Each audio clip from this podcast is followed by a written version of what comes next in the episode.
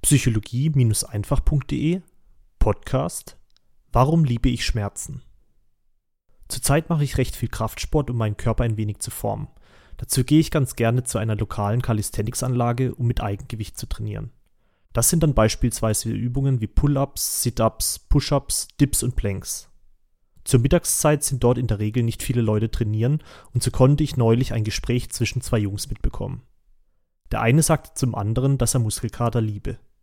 Wenn er nachts mit Muskelkater ins Bett fallen würde, wäre er mit sich selbst zufrieden und wüsste, er habe heute etwas geschafft. Ich fand diese Einstellung recht interessant, da die Meinungen, was das Thema Muskelkater angeht, recht unterschiedlich sind. Jemand anderes schreibt im Internet zum Beispiel, dass man eben nicht bis zum Muskelkater trainieren muss, um ein gesundes Muskelwachstum zu erhalten. Muskelkater wäre kein Anzeichen dafür, dass man gut oder ausreichend trainiert hätte.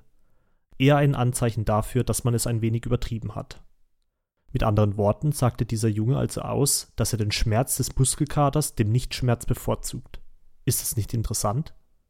Manche Menschen finden Schmerzen toll.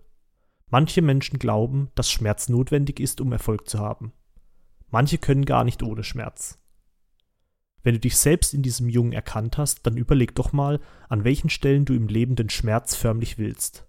Wo du dich bewusst dafür entscheidest, Schmerzen empfinden zu wollen. Sind diese Situationen denn tatsächlich notwendig? Brauchst du sie wirklich? Möchtest du denn ein Leben voller Schmerzen leben?